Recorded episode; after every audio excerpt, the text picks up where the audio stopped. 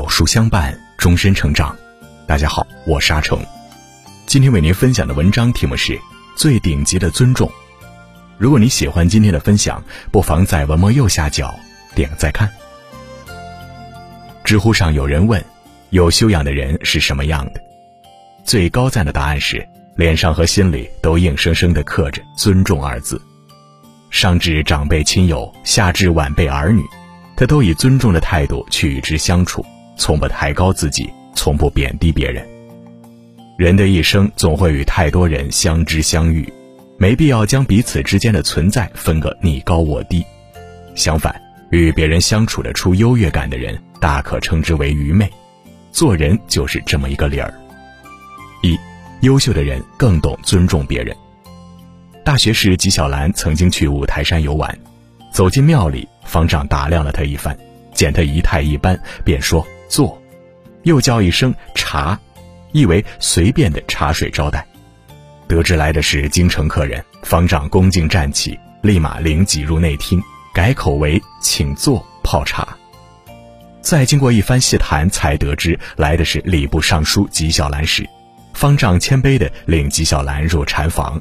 尴尬的陪笑道：“请上座，泡好茶。”纪晓岚临走时，方丈拿出纸笔，一定要请纪晓岚留下墨宝，以光禅院。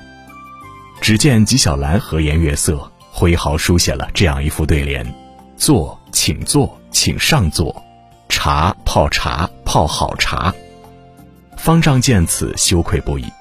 有句话说：“别人尊重你，并不是因为你优秀，而是别人很优秀。”这对很多人也许是一记当头棒喝，但回过头一想，也确实如此。当一个人不是与熟人接触时，总是会不自觉地抬高自己，并享受他人在自己面前毕恭毕敬的模样，而往往一个优秀的人则从来不会这样想。二，做人最忌讳的便是太有身份感。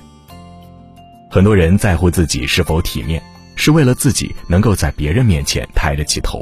或者想彰显自己的身份感，因此这类人与他人交往时习惯以身份来比较，身份高的奴颜婢膝，身份低的狗眼看人。一九六六年的邢台地震，周恩来总理赶赴震区，一户农民家里的老大娘倒了一碗水给总理喝，但碗上沾满玉米面，显得很不干净。随行医生正欲制止，被总理以目示退，随后周总理接过碗一饮而尽。这一举动感动了在场的所有人。一个人的可贵之处，不在于他的身份有多高，而在于他能够始终如一的待人谦逊。那些自以为的尊贵，其实不值得尊重。诸葛亮曾说：“勿以身贵而贱人。”一个将身份拿来说事的人，一开始他就输了。三，真正的尊重是一种修养。人际关系学大师卡耐基曾说。对别人的意见要表示尊重，千万别说你错了。鲁迅先生一次于家中宴客，儿子海英同席，吃鱼圆时，客人无不赞叹新鲜可口，唯有海英说鱼圆是酸的。母亲听了，立马责备孩子胡说乱闹，不守规矩。见到一旁被责备后闷闷不乐的儿子，鲁迅便把儿子咬过的鱼圆尝了尝，果然不怎么新鲜。人总是习惯陷入强烈的自我肯定的状态里，固执己见。真正的尊重，并不是社交场合的礼貌，而是对人的认可与理解，更是一种难得的修养。四，对人恭敬就是庄严自己。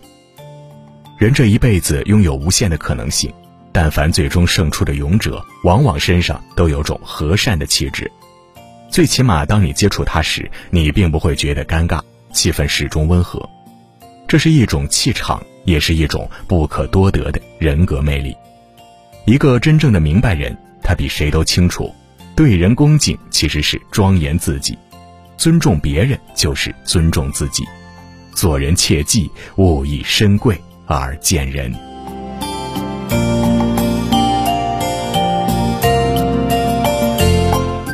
好了，今天的文章就跟大家分享到这里了。如果你喜欢今天的文章，或者有自己的看法和见解，欢迎在文末留言区和有书君留言互动哦。想要每天及时收听有书的暖心好文章，欢迎您在文末点亮再看。